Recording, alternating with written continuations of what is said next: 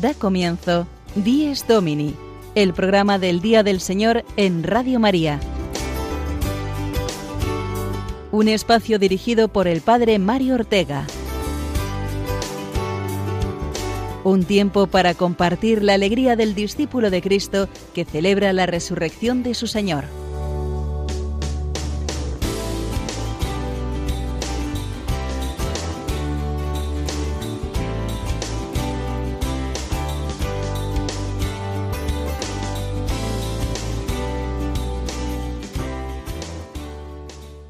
Buenos días, queridos oyentes de Radio María. Bienvenidos a este programa del Día del Señor en el segundo domingo de Adviento al cual amanecemos.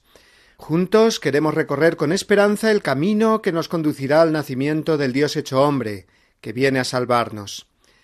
Entramos en la segunda semana de este tiempo de esperanza prenatal, en medio del tradicional puente de la Inmaculada, y con las calles y grandes superficies comerciales ya adornadas con las luces navideñas.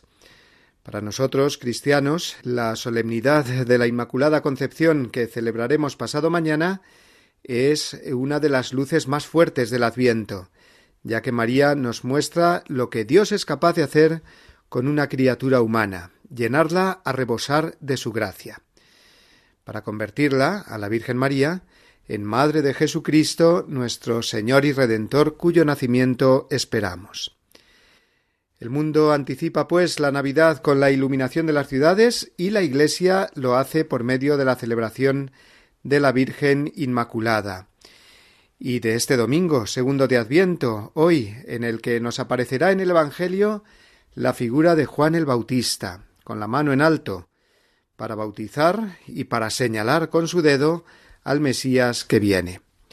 De todo ello hablaremos en nuestro Dies Domini de hoy, que además nos traerá los siguientes contenidos. Comenzaremos con la palabra de Dios, la que la liturgia nos ofrece en el Evangelio de este domingo. Como hoy también celebramos en España el Día de la Constitución, recordaremos lo que dice nuestra Carta Magna sobre la libertad religiosa y los derechos de los fieles a profesar públicamente su fe. También nos acompañará como cada semana el Padre Julio Rodrigo con el comentario desde su parroquia.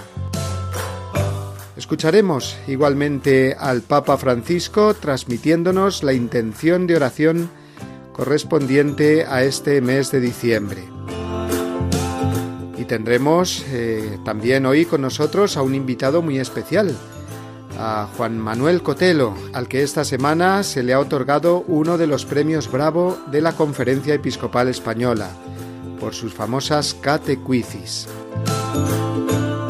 Y hoy será también el turno del padre Juan Triviño, que en su sección Historias con Historia nos hablará de cómo se llegó a la definición del dogma de la Inmaculada Concepción.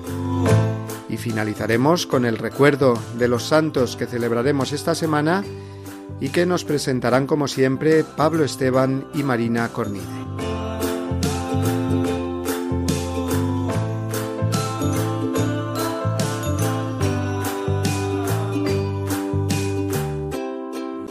Evangelio según San Marcos capítulo 1 versículos del 1 al 8. Comienza el Evangelio de Jesucristo, Hijo de Dios Está escrito en el profeta Isaías. Yo envío mi mensajero delante de ti para que te prepare el camino.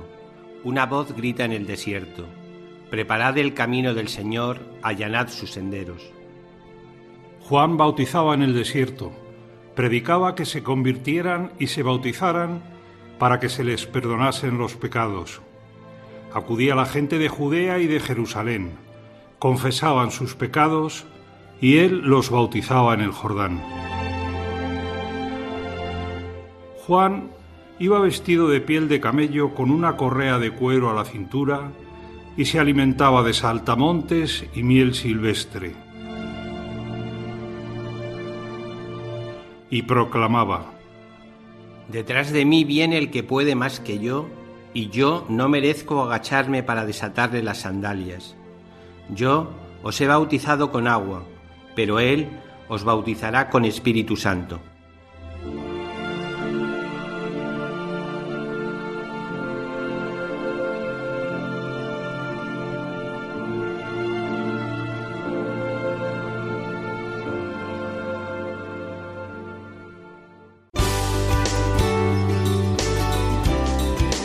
Días Domini, el programa del Día del Señor en Radio María. Un tiempo para compartir la alegría del discípulo de Cristo que celebra la resurrección de su Señor.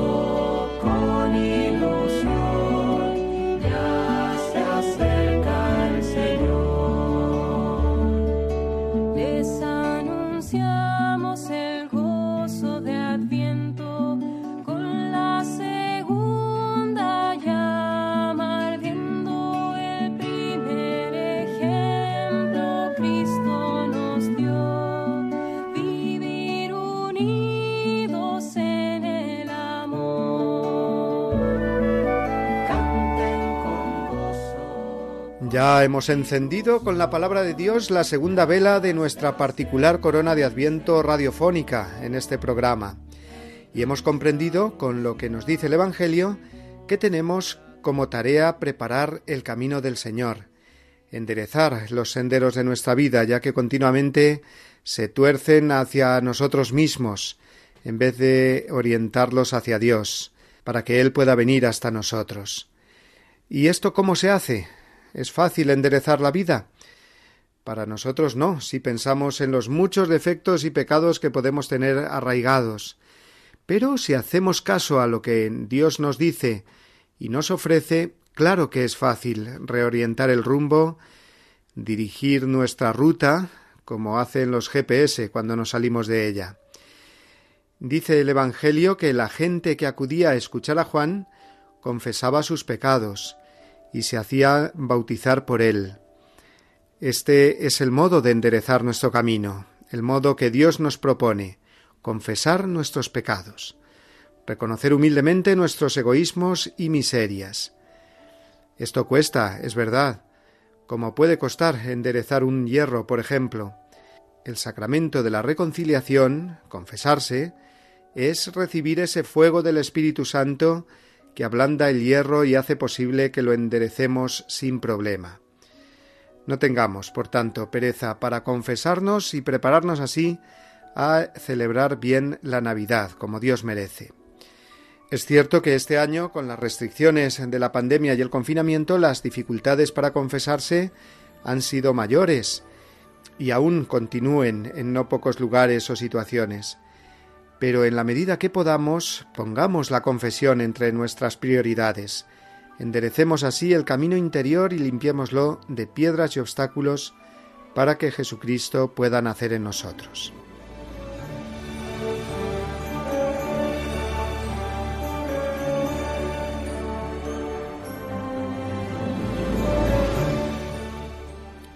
Recordábamos eh, al comienzo eh, que estamos en pleno puente de la Inmaculada, que este año no es tan largo al caer el día de la Constitución en domingo, o sea, hoy, 6 de diciembre.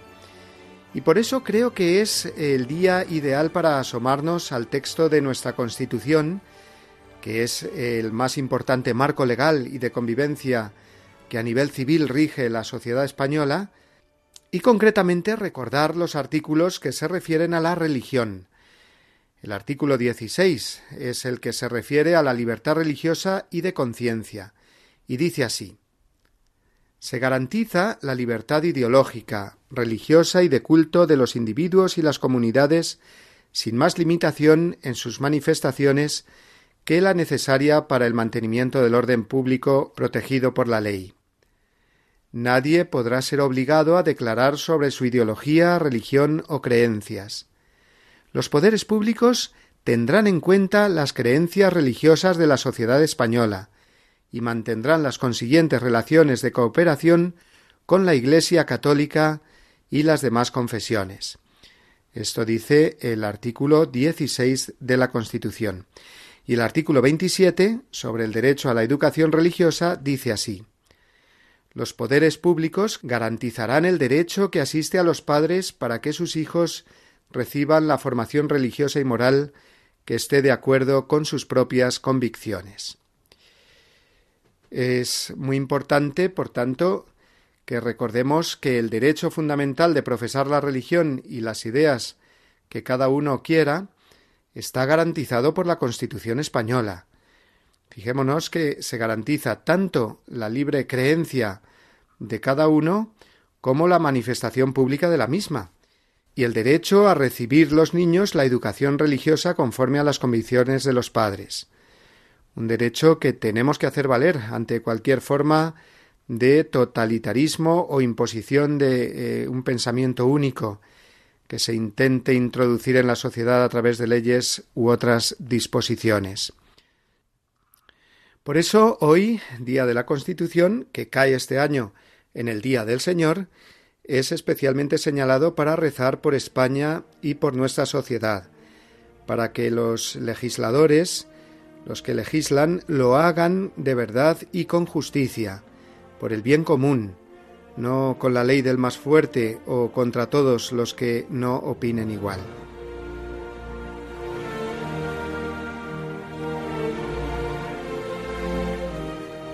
Cambiamos ahora de tercio y nos vamos hasta Boadilla del Monte, en Madrid, donde se encuentra, como ya sabéis, la parroquia de nuestro querido padre Julio Rodrigo, que nos alegra la mañana y nos ayuda con su anécdota semanal.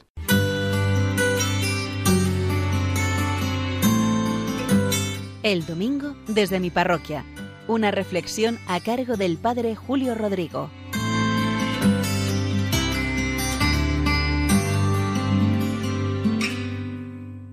Muy buenos días y muy buen domingo a todos, a todos los que escuchan este programa de Radio María.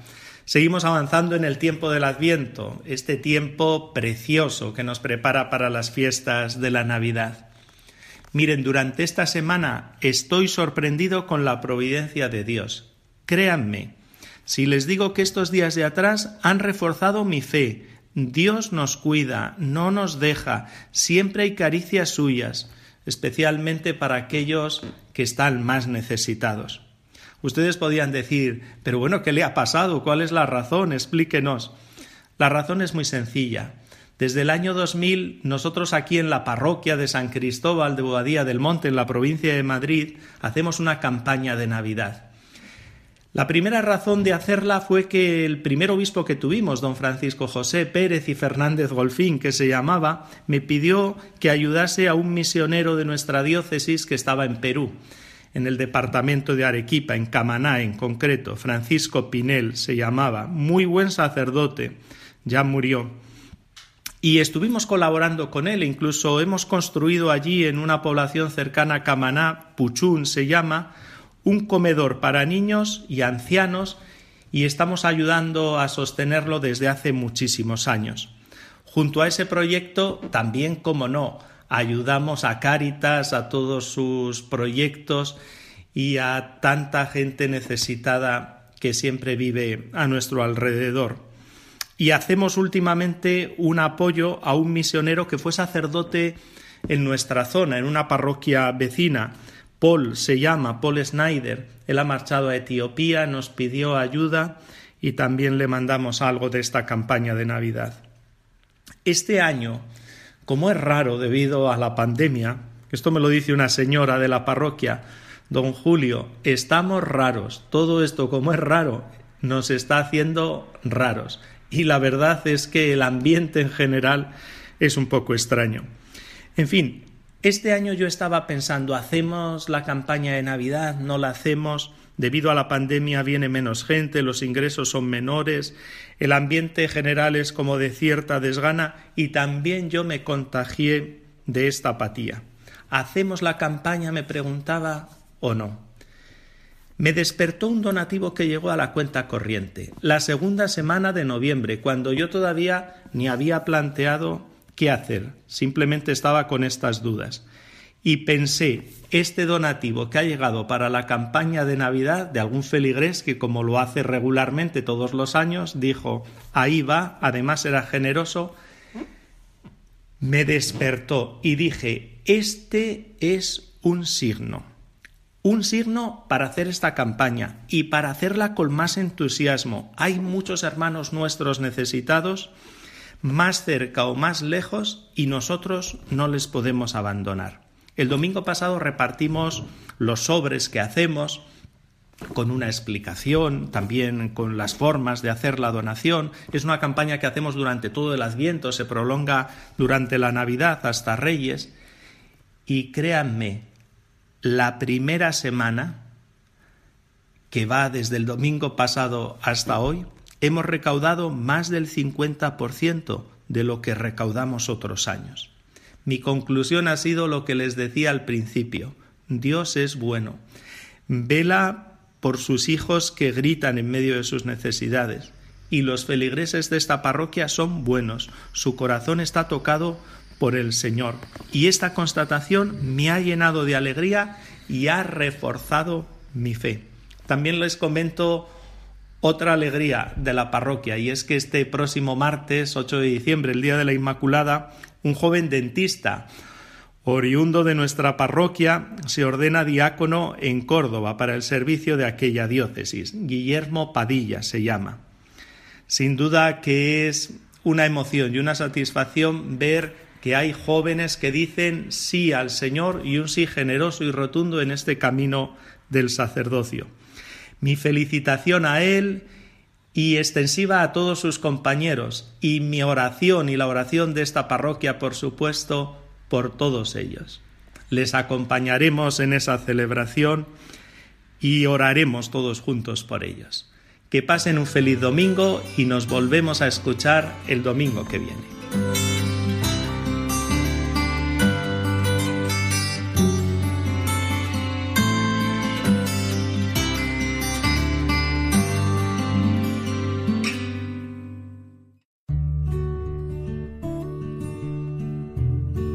Toda la vida del hombre y todo su tiempo deben ser vividos como alabanza y agradecimiento al Creador. Pero la relación del hombre con Dios necesita también momentos de oración explícita, en los que dicha relación se convierte en diálogo intenso, que implica todas las dimensiones de la persona. El Día del Señor es, por excelencia, el día de esta relación, en la que el hombre eleva a Dios su canto, haciéndose voz de toda la creación de la exhortación Dies Domini de San Juan Pablo II.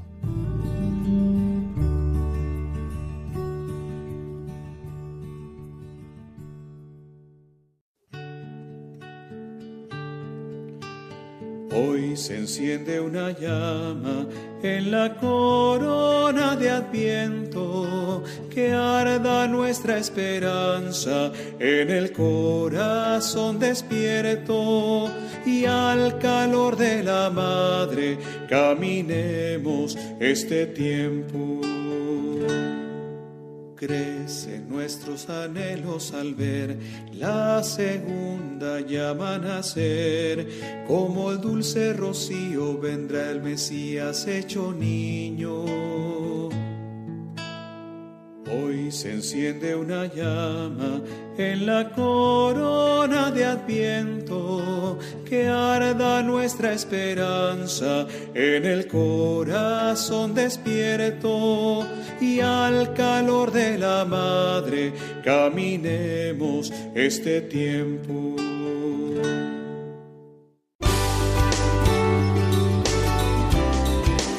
Días Domini el programa del Día del Señor en Radio María.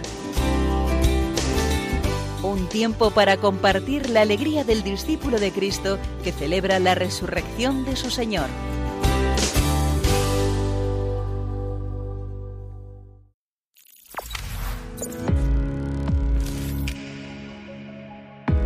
Vivimos tan agitados que esperar desespera Queremos todo al instante, todo en un clic, envíos inmediatos, comida rápida. Si no lo tengo ya o al día siguiente como muy tarde, pues ya no lo quiero. En nuestras relaciones y sentimientos estamos igual. Vivimos en la cultura de la inmediatez. Queremos satisfacer nuestras necesidades y placeres sin esperar, sin demora. Prácticamente ahora todo es urgente, ya estamos acostumbrados a las gratificaciones instantáneas. Grabamos este vídeo, lo subimos a las redes sociales y queremos de inmediato reacciones, like, comentarios. Si no ocurre, nos impacientamos y hasta nos da ansiedad. Hoy queremos proponerte un stop. Este stop se llama Adviento, esperar en la esperanza. Comienza un nuevo año litúrgico, en medio de una pandemia que nos ha cambiado la vida a casi todos, a todo nivel, mostrándonos con claridad cuán frágiles y vulnerables somos. Pero en medio de todo esto, ¿has pensado en prepararte para vivir la Navidad? Te reformulo la pregunta. ¿Ves importante prepararte para vivir la Navidad? Para muchos no lo es, principalmente porque se ha perdido por completo el sentido de la Navidad. Apartando todo lo comercial, se hace necesario recuperar el verdadero sentido de la Navidad. Jesús cambió la historia, cambió nuestra historia, y una vez más quiere nacer en ti y en mí el Papa Francisco nos exhorta a preparar la Navidad con momentos de oración para redescubrir la esperanza y la alegría de la venida del Hijo de Dios al mundo. Y por supuesto, siempre acompañados de María en el camino hacia la Navidad. Que estos tiempos difíciles no apaguen nuestra esperanza, sino más bien la aviven y renueven en el gozo de sentirnos amados por Dios que este adviento tan particular que nos ha tocado vivir este año sirva para darnos a los demás, que podamos ser la mano que levanta al que se ha derrumbado, que podamos llevar alegría al afligido y consuelo al que sufre. Cuatro semanas para mirar a nuestro interior. Cuatro semanas para cambiar nuestro rumbo. Cuatro semanas para volver a Dios cuatro semanas para dejarle nacer una vez más en nuestros corazones. Este era el mensaje para ayudarnos a vivir mejor el adviento que han realizado una joven pareja, Carlos y Carito, que además eh, tienen un talento musical maravilloso. Los vamos a escuchar en un momento con una canción titulada Bajo la sombra. Pero antes vamos a escuchar la voz del Papa Francisco, presentándonos la intención del apostolado de la oración para este mes de diciembre. Tiene que ver mucho con lo que Carlos y Carito nos contaban antes, la necesidad de la oración para el cristiano y para la misión entera de la Iglesia. Escuchamos, pues, al Papa Francisco y después el bello canto Bajo la sombra.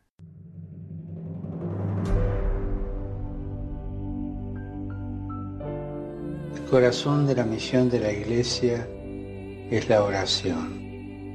La oración es la llave para que podamos entrar en un diálogo con el Padre. Cada vez que leemos un pequeño pasaje del Evangelio, escuchamos a Jesús que nos habla. Conversamos con Jesús. Escuchamos a Jesús y respondemos. Y esto es la oración. Orando cambiamos la realidad y cambiamos nuestros corazones. Nuestro corazón cambia cuando ora. Podemos hacer muchas cosas, pero sin oración no funciona.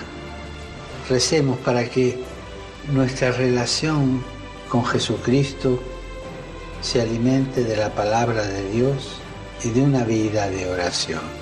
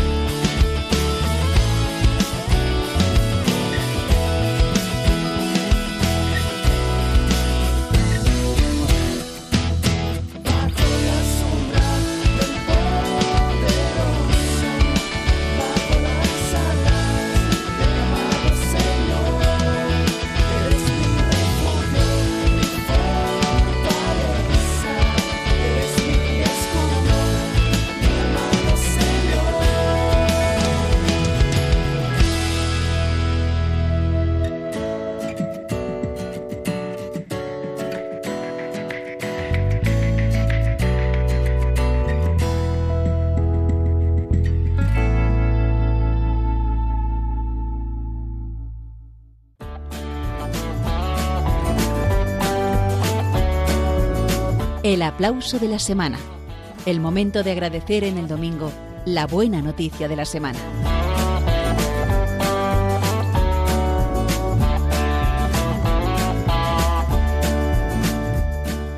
El aplauso de esta semana, que ha sido la primera de Adviento, se lo vamos a dar y bien fuerte a Juan Manuel Cotelo, director, como sabéis bien, de La Última Cima, Tierra de María, Footprints o El Mayor Regalo. Esas películas documental que nos han hecho vibrar a todos con testimonios preciosos de fe, de esperanza, de perdón, producciones hechas armonizando calidad y calidez, es decir, un nivel grandísimo de belleza cinematográfica, fotografía, eh, guionística, eh, películas muy originales y a la vez una cercanía y una ternura muy grandes hacia el espectador, creyente o no creyente, hacia la persona humana de hoy necesitada de sentir el calor y la vivacidad de la experiencia de Dios. Pues bien, Juan Manuel Cotelo y su equipo de Infinito más uno no se quedaron cruzados de brazos durante los meses más duros de la pandemia y confinamiento, sino que se lanzaron a la aventura de las catecuicis, para los niños que se preparaban a recibir la primera comunión y que vieron interrumpida su formación en las catequesis parroquiales debido al confinamiento en casa. A través de cincuenta breves episodios, Juan Manuel Cotelo iba exponiendo de una manera divertidísima original y eficaz el contenido del catecismo a los niños y también a los padres de paso. De esta manera tan simpática, fijaos.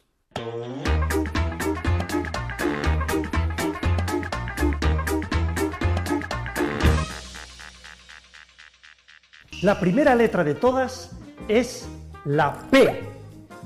Y la P nos recuerda a Papá, el Padre nuestro empieza diciendo, Padre nuestro que estás en el cielo. La segunda letra es la S. Y la S viene de... ¿De qué era la S? No me acuerdo. Ah, sí, sí.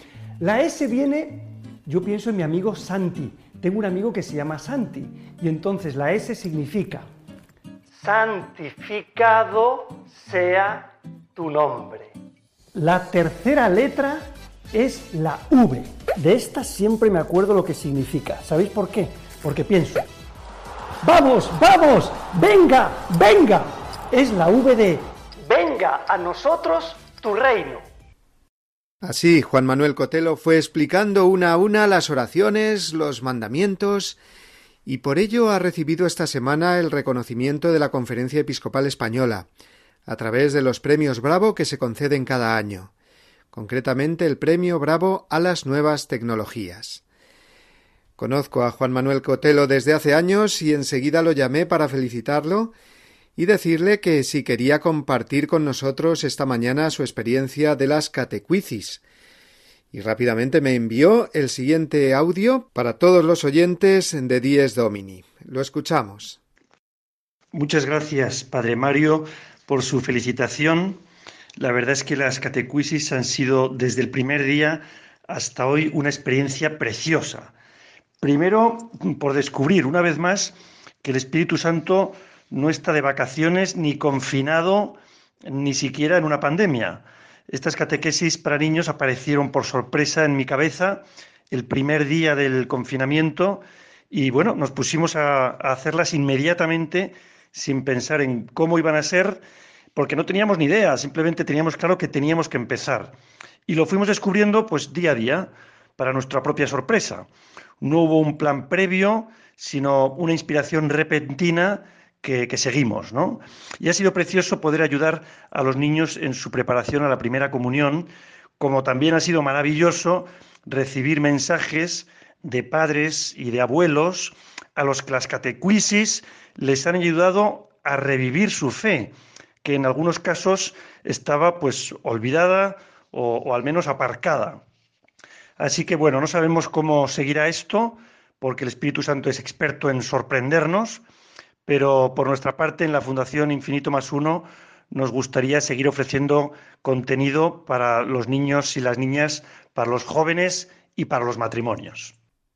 Pues muchísimas gracias, Juan Manuel Cotelo, por tu labor tan admirable, tus catecuicis, que todos podemos seguir viendo en el canal de YouTube que la productora Infinito más Uno tiene, junto con otros muchos más vídeos.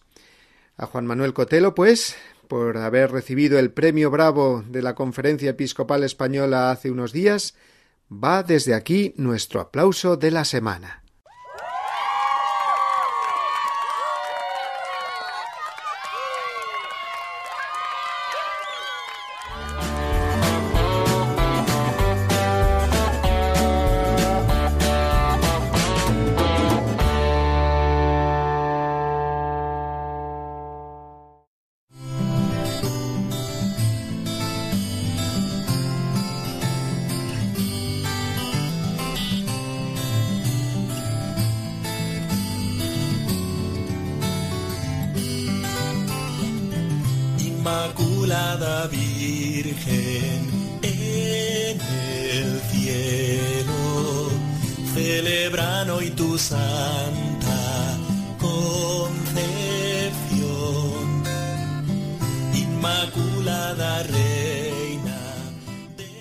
Martes pasado mañana celebramos una de las fiestas más entrañables y solemnes de la Virgen María, su Inmaculada Concepción, que nos anuncia de una manera especial esa alegría ya muy próxima de la Navidad.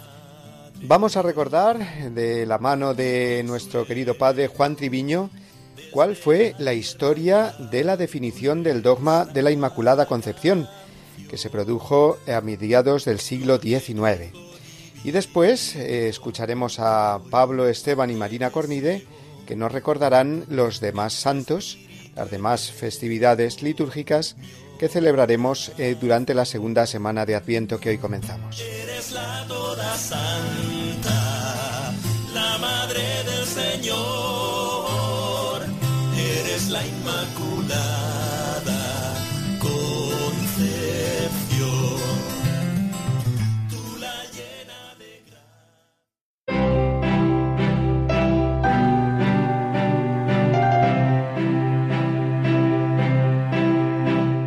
Historias con Historia, una sección a cargo del padre Juan Treviño.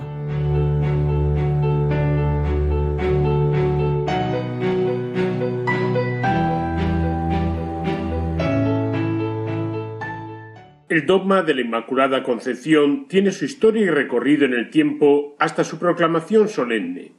Desde los primeros siglos del cristianismo y sobre todo en Oriente, la Iglesia ha celebrado la pureza de María, los padres de la Iglesia la definían como la panagia, es decir, la toda santa, santificada por el Espíritu Santo, lirio purísimo, inmaculada. En Occidente, la tradición eclesial mantuvo siempre la doctrina de la Inmaculada Concepción, pero la evolución del dogma se vinculó con la cuestión del pecado original. Las dificultades se planteaban en dos sentidos. En primer lugar, si María era una excepción, no habría necesitado ser redimida, con lo que la redención no podía considerarse universal, contradiciendo a San Pablo.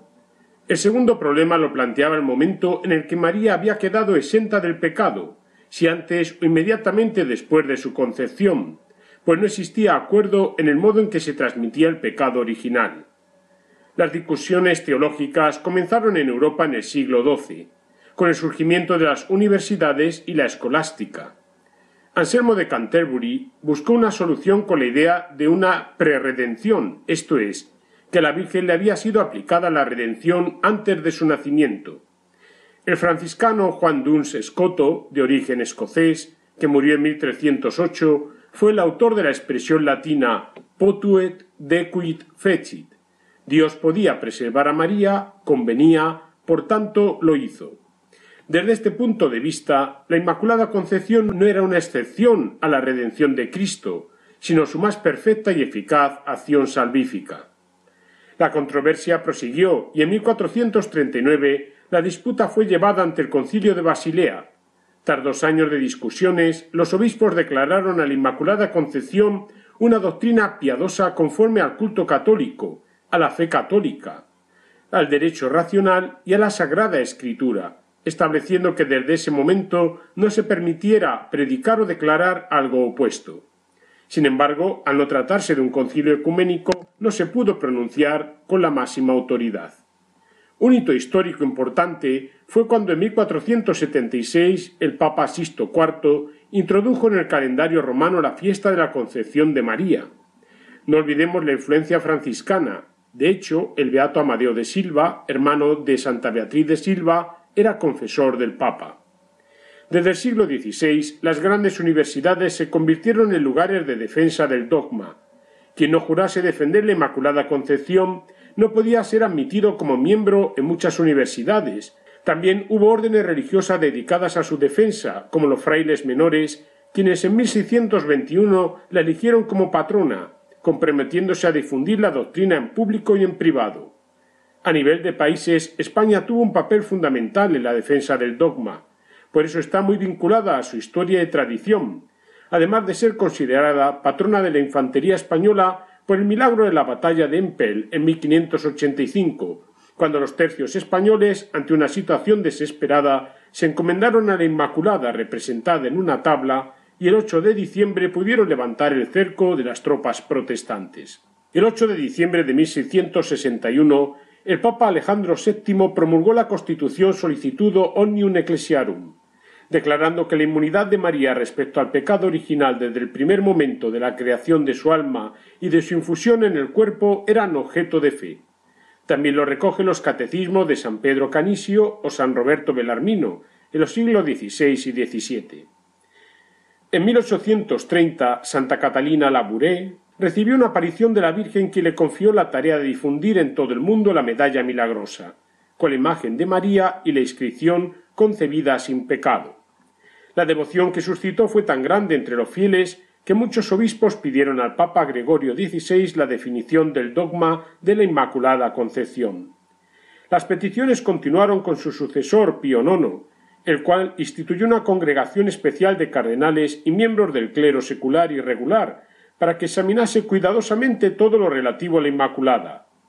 El pontífice envió también a todos los obispos católicos la encíclica Ubi Primum de 1849 para que comunicasen qué devoción animaba a sus diocesanos hacia la Inmaculada Concepción de la Virgen y sobre todo lo que los propios obispos opinaban al respecto.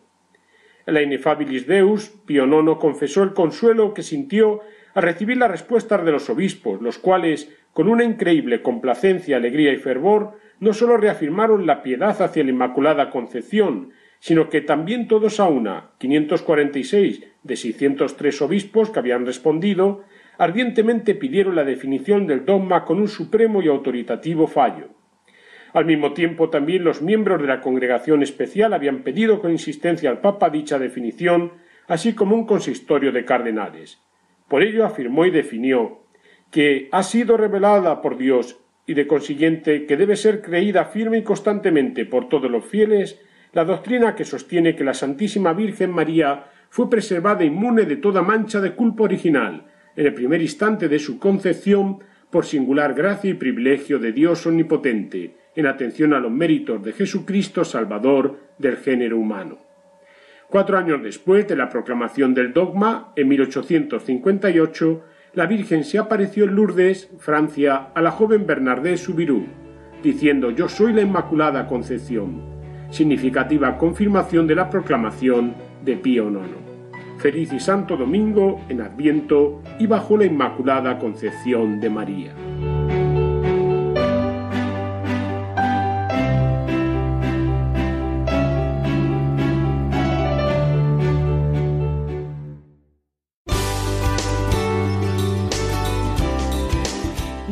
Domini, el programa del Día del Señor en Radio María. Un tiempo para compartir la alegría del discípulo de Cristo que celebra la resurrección de su Señor.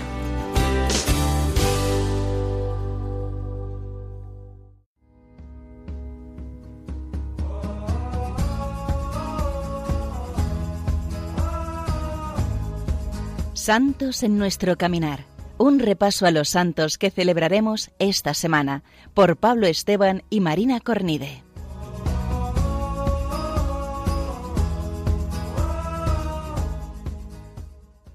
Muy buenos días a todos, queridos amigos de Radio María. Muy buenos días. Empezamos una vez más la sección Santos en nuestro caminar. Esta semana celebraremos a dos santos bastante importantes, San Ambrosio y a San Juan Diego, que nos muestran cómo la santidad es alcanzable para todos, desde un obispo hasta un indígena mexicano. Comenzamos mañana, lunes 7, celebrando a San Ambrosio, obispo de Milán del siglo IV y conocedor por ser el mentor de San Agustín. Es uno de los padres de la Iglesia, uno de los más famosos doctores que la Iglesia de Occidente tuvo en la antigüedad. Se le compara en importancia con San Agustín, San Jerónimo y San León Magno. Cuando tenía tan solo 30 años, fue nombrado gobernador de todo el norte de Italia y residía en Milán. Posteriormente fue elegido obispo de esta ciudad por clamor popular. De hecho, cuando fue elegido obispo, él aún no era ni sacerdote, pero eh, no pudo negar el, cargo y se hicieron memoriales y el emperador mandó un decreto señalando que el santo debería aceptar este cargo tan importante. Siendo obispo de Milán, se dedicó a estudiar las Sagradas Escrituras hasta llegar a una, una profunda comprensión de los textos santos. Compuso hermosos cantos con los que enseñaba al pueblo la belleza de las escrituras y de la fe católica. Una cosa que nos ha parecido bastante curiosa es que Ambrosio etimológicamente significa inmortal. Y esto en realidad en San Ambrosio se cumple, porque como ya es santo, está disfrutando ya de la vida eterna. Tenía el don de la diplomacia y la negociación y era llamado muchas veces por el alto gobierno como embajador del país para tratar de conseguir la paz cuando se suscitaba algún conflicto. Así, de San Ambrosio, pues podemos aprender la importancia que tiene el adentrarnos en la Sagrada Escritura y en el conocimiento de Jesucristo. Que al final, Marina, es lo que nos, lo que nos lleva al cielo y lo que nos da la vida eterna para ser inmortales como San Ambrosio. Pasamos ya el miércoles 9 a celebrar a San Juan Diego, santo mexicano que nació en 1474 en Cuautitlán. El nombre de San Juan Diego, el nombre indígena que tenía en lengua materna, también tiene un significado bastante curioso, que significa el águila que habla, o el que habla con un águila.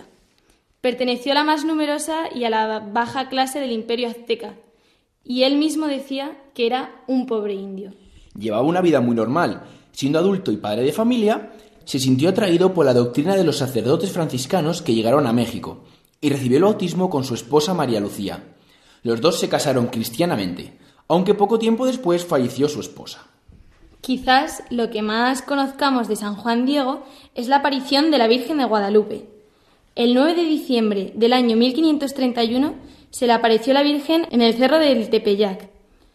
Eh, la Virgen le encomendó que le pidiese en su nombre al obispo Fray Juan de Zumárraga la construcción de una iglesia en el lugar de la aparición. Como ha sucedido en otras ocasiones, el obispo no aceptó inicialmente la idea, pero la Virgen le pidió que insistiera. Al día siguiente, Juan Diego volvió a encontrar al obispo, quien lo examinó en la doctrina cristiana y le pidió pruebas objetivas del prodigio. El martes 12 de diciembre, tres días después, la Virgen se le presentó y lo consoló, invitándole a subir a la cima de la colina, para que recogiera unas flores y se las trajera. Qué bonito es esto, que nosotros lo veníamos comentando, que la Virgen bajó y consoló a San Juan Diego. Y que precisamente lo que le pide es que le lleve flores, que es esa costumbre que en España, por ejemplo, en nuestras familias se ha hecho tantas veces en los meses de mayo y que siempre es bueno repetir. Pero sin embargo fue curioso porque le pidió que recogiera flores en la estación invernal, que era todo un lugar árido y no había ni una sola flor. Y aún así San Juan Diego encontró flores muy hermosas que colocó en su tilma, que es como se conoce a su manto. La Virgen le, le mandó que las presentara a su obispo. Estando frente al prelado, el santo abrió la tilma y dejó caer las flores. En el tejido apareció dibujada la Virgen de Guadalupe, que desde ese momento se convirtió en el corazón espiritual de la Iglesia en México y en una de las mayores devociones marianas que permanecen con fuerza en nuestros días. Desde entonces San Juan Diego pasó a vivir en una pobre casa junto al templo y se dedicaba al, cuidado de la capilla. Acogía a los peregrinos que visitaban el lugar y estaba todo el rato acompañando a Nuestra Señora. Cuentan que la llamaba mi señora, reina, muchachita mía. Y ahí vemos la ternura de hijo con la que trataba a su madre y que debemos intentar imitar. Fue canonizada por San Juan Pablo II en el año 2002 y nos gustaría compartir con vosotros, queridos amigos, lo que el Papa eh, dijo y nos invitaba a rezar a San Juan Diego en la canonización. Decía, Amado Juan Diego, el águila que habla, enséñanos el camino que lleva la Virgen Morena del Tepeyac, para que ella nos reciba en lo, y en lo íntimo de su corazón. Pues terminamos esta semana, ¿no? Con estos dos santos tan diferentes, San Ambrosio, obispo, doctor de la Iglesia, un hombre santo y versado en las Escrituras, y San Juan Diego, un santo muy humilde, mexicano, indígena, y vemos que los cristianos estamos llamados a ser santos en cualquiera que sea nuestra posición, de la mano de la Virgen como San Juan Diego y meditando en las Escrituras como San Ambrosio. Pues queridos amigos, nos despedimos de vosotros y os esperamos la semana que viene. Un fuerte abrazo.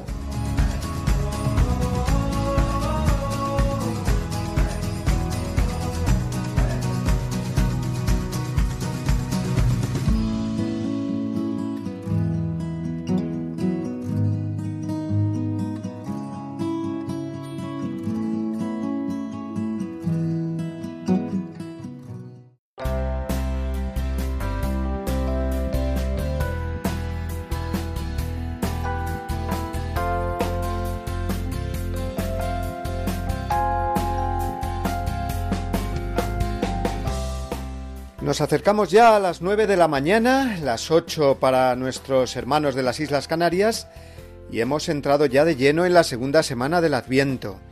Una segunda vela de la corona propia de este tiempo que nos recuerda la perseverancia que hemos de tener en ese arranque ilusionado y gozoso con que comenzamos eh, este tiempo fuerte el domingo pasado.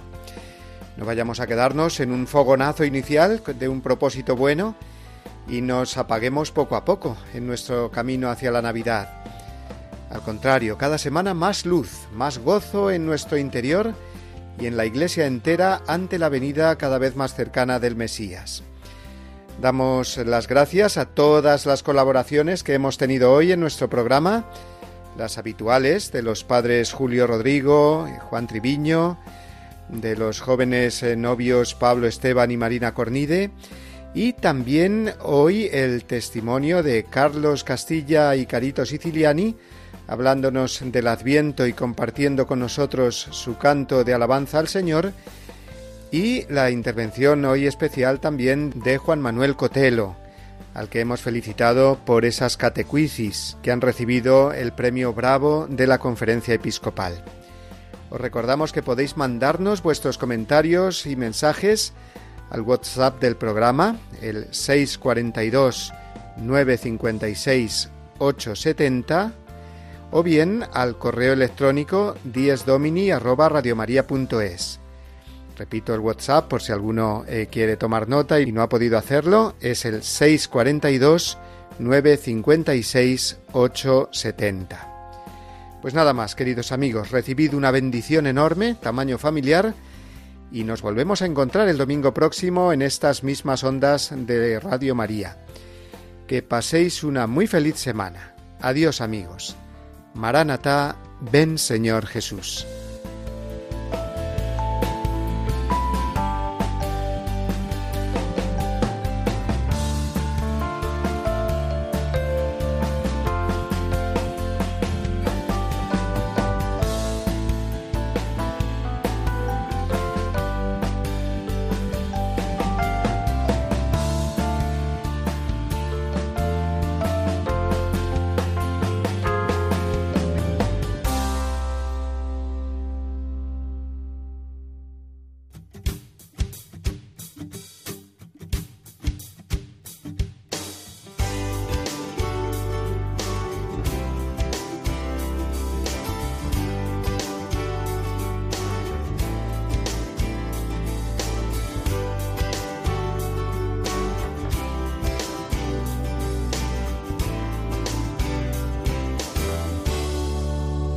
Así termina Dies Domini, el programa del Día del Señor en Radio María.